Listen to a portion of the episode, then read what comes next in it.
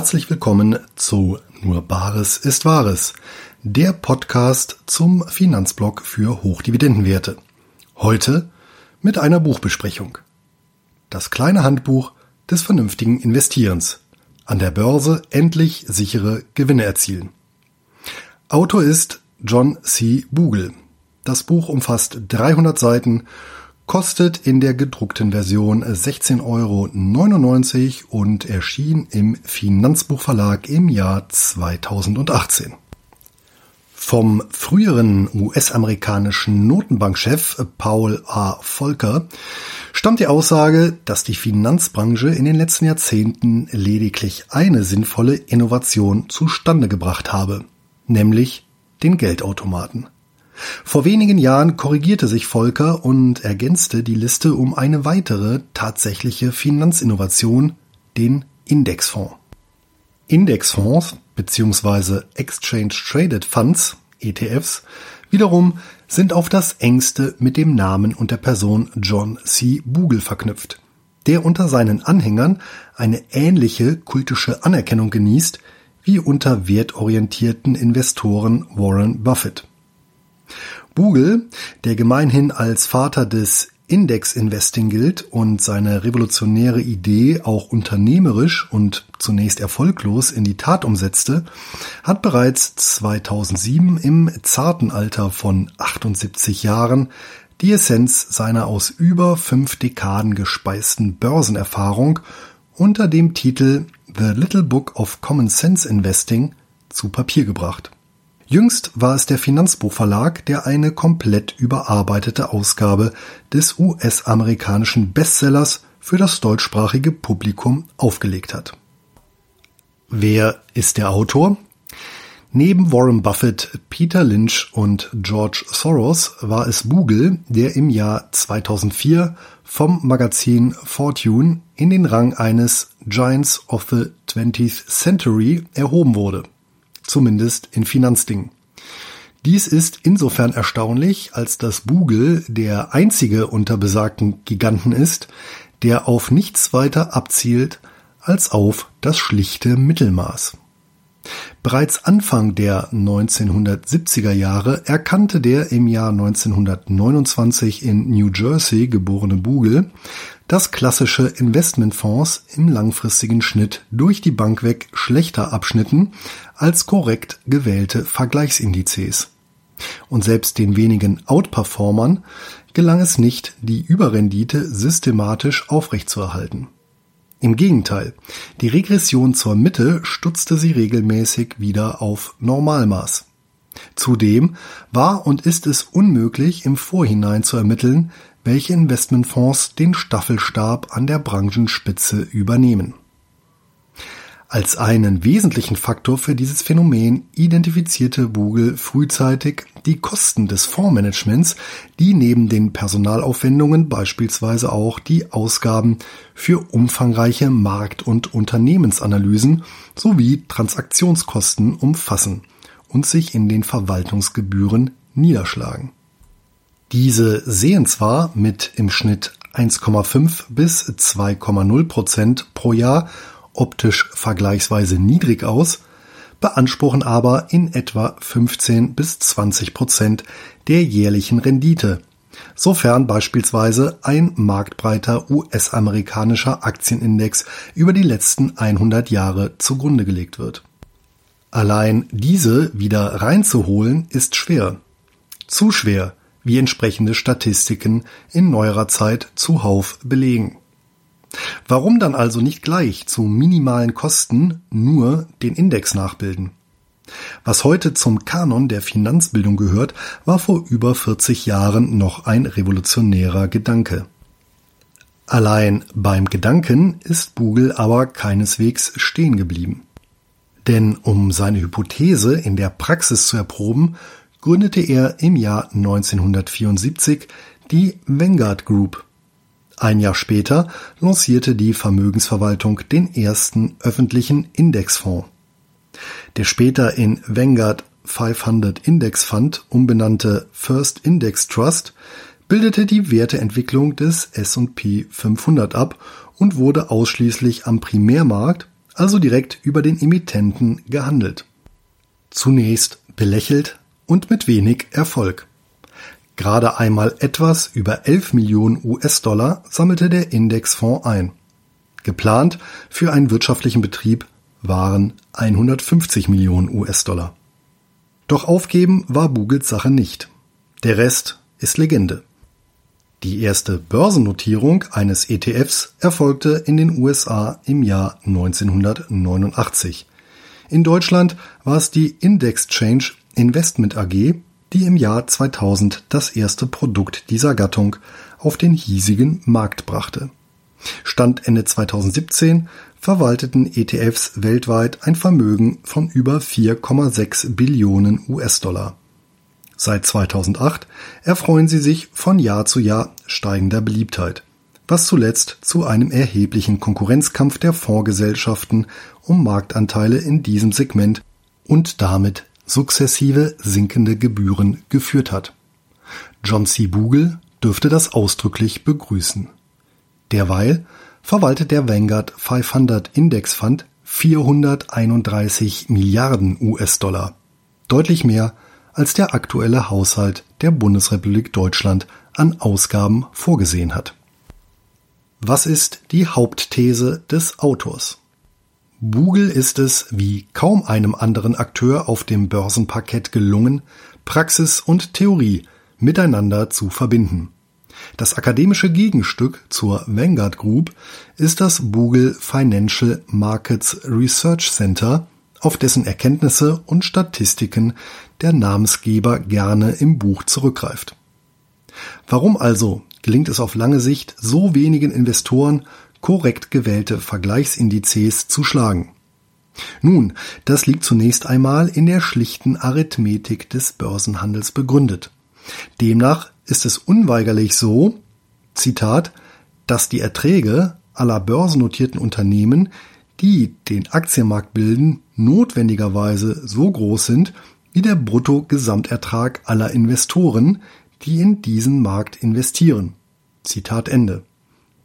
Ebenso unwiderlegbar ist die Tatsache, dass die Verteilung des Bruttoertrags auf die Investoren insgesamt ein Nullsummenspiel ist. Was der eine an Mehrertrag über dem Durchschnitt erzielt, muss ein anderer zwangsläufig an Minderertrag verbuchen. Oder, um mit Charlie Munger zu sprechen, Zitat, und es ist unausweichlich so, dass exakt die Hälfte der Anleger nach Abzug des Groupieranteils ein schlechteres als das mediane Ergebnis erzielt. Zitat Ende. Der Groupieranteil, das sind die Kosten des Handels, um die die Bruttoerträge zu vermindern sind. Tatsächlich sind die Nettoerträge notwendigerweise um die Transaktions- oder Vermittlungskosten geringer. Anders gesagt, der Bruttoertrag des Aktienmarkts abzüglich der Vermittlungskosten ist gleich dem Nettoertrag der Investoren. Das heißt, der Vergleichsindex, in den ja keine Transaktionskosten einfließen, schlägt immer den Nettoertrag, den die Investoren als Gruppe erzielen.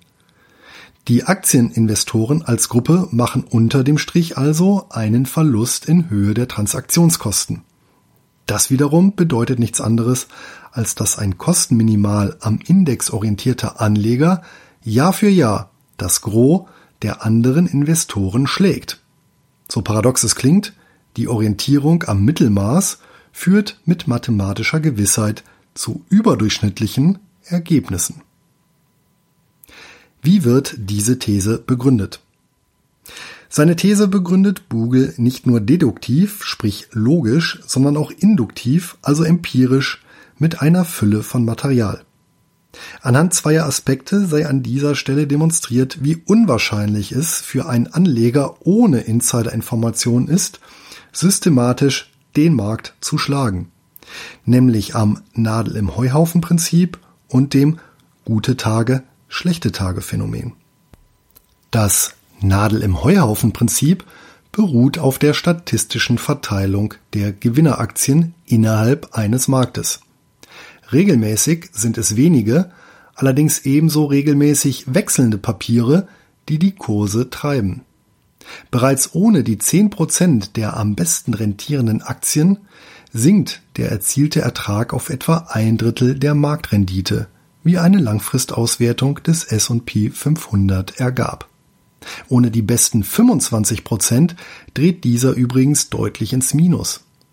Statt die Nadel im Heuhaufen zu suchen, legt die Finanzmarktstatistik nahe, gleich den ganzen Heuhaufen zu kaufen. Analog dazu gilt das gute Tage, schlechte Tage Phänomen für den Faktor Zeit. Ebenso regelmäßig sind es nur wenige Tage des Börsenjahres, die für die Gesamtrendite ausschlaggebend sind. Auch dazu existiert ein eindrucksvolles Beispiel. Demnach wäre ein einziger im Jahr 1926 veranschlagter US-Dollar bis 2011 zu einem Gesamtvermögen von 3045 US-Dollar angewachsen. Bei Auslassung allein der 40 besten von insgesamt über 1000 Börsenmonaten hätte letzteres hingegen lediglich 21 US-Dollar betragen. Die Verteilung der Marktrendite über Titel und Zeit unterliegt also einer starken Pareto- bzw. Heavy-Tailed-Verteilung. Und die Moral aus der Geschichte? Die beiden Grundstrategien, um Märkte in ihrer Breite zu schlagen, nämlich entweder durch Auswahl überlegener Titel, Stockpicking, oder Ein- und Ausstiegszeitpunkte, Market Timing, sind langfristig zum Scheitern verdammt. Dass er mit dieser ernüchternden Erkenntnis nicht alleine dasteht, dafür kann Bugel mit einer Vielzahl von Zeugenaussagen aufwarten. So etwa von Benjamin Graham, Charlie Munger, Burton Malkiel oder Charles Schwab. Auch wenn Bugel den spekulativen Aktienhandel als, Zitat, ein gigantisches Ablenkungsmanöver, Zitat Ende bezeichnet, ist er Börsianer durch und durch nur eben als passiver Teilhaber am möglichst allumfassenden globalen Produktivvermögen. Denn der Charakter eines Nullsummspiels gilt nur für die relative Verteilung der Rendite innerhalb der Anlegergemeinde. Absolut betrachtet betrug die Marktrendite über die letzten 200 Jahre durchschnittlich 0,05 Prozent pro Tag. Freilich unter Inkaufnahme starker Schwankungen. Spieltheoretisch entspricht das einer Lotterie mit positivem Erwartungswert. Natürlich nur, sofern nicht gezockt wird. Zu denken geben sollte Privatanlegern zudem, dass es über viele Jahre vor allem institutionelle Anleger waren, die auf Börsen gehandelte Indexfonds setzten. Wie ist das Buch geschrieben? Bugels Schreibstil ist erfreulich unaufgeregt und insofern ein Spiegelbild seiner propagierten Anlagestrategie. Allein das hebt den Titel von so vielen marktschreierischen Büchern des Genres deutlich ab. Im Vergleich zu den lesenswerten Klassikern seiner Landsleute, beispielsweise Rich Dad, Poor Dad von Robert T. Kiyosaki, wirkt Bugels Handbuch deutlich unamerikanischer. Andererseits ist es trotz des wissenschaftlichen Anspruchs und reichlichen Zahlenmaterials in transatlantischer Tradition auch für Einsteiger verständlich sowie nachvollziehbar geschrieben und damit etwas leichtere Kost als beispielsweise die strengen Ausführungen Gerd Kommers in Souverän investieren mit Indexfonds und ETFs. Auch inhaltlich gibt sich Bugel ausgewogen. Klar, sein Hauptziel ist es, die Vorteilhaftigkeit des passiven Index-Investing nachprüfbar zu untermauern. Nichtsdestotrotz blendet er die mit Engagements am Aktienmarkt einhergehenden Risiken keineswegs aus. Ganz im Gegenteil stapelt er bisweilen sogar bewusst tief. So rät er beispielsweise den Lesern, künftig niedrigere Renditeerwartungen zu hegen als der Durchschnitt der Historie der letzten 100 Jahre nahelegen würde. Wer sollte das Buch lesen? Obwohl oder gerade weil das kleine Handbuch des vernünftigen Investierens so unprätentiös daherkommt, gehört der Titel in jedes gut sortierte Regal mit Finanzliteratur. Nicht nur das umfangreiche Zahlenmaterial, sondern auch die Reflexion der dem Börsenhandel zugrunde liegenden Gesetzmäßigkeiten lohnen Kauf wie Lektüre. Das gilt für Laien gleichermaßen wie für Profis. Dem Finanzbuchverlag ist Dank für die deutsche Neuauflage dieses Kleinods der Finanzliteratur zu zollen. Profitieren tut Google indes nur sehr indirekt vom Aufstieg der Vanguard Group. Mit über drei Billionen US-Dollar an verwaltetem Vermögen ist das Unternehmen nach BlackRock der aktuell zweitgrößte Geldverwalter der Welt. Entgegen den Gepflogenheiten des Sektors ist die Vanguard Group genossenschaftlich organisiert. Sie gehört den US-amerikanischen Fonds und ETFs und damit deren Anlegern. Die Gewinne des Unternehmens wirken damit unmittelbar dämpfend auf die Kosten und damit Gebührenstruktur. Ganz im Sinne des Erfinders.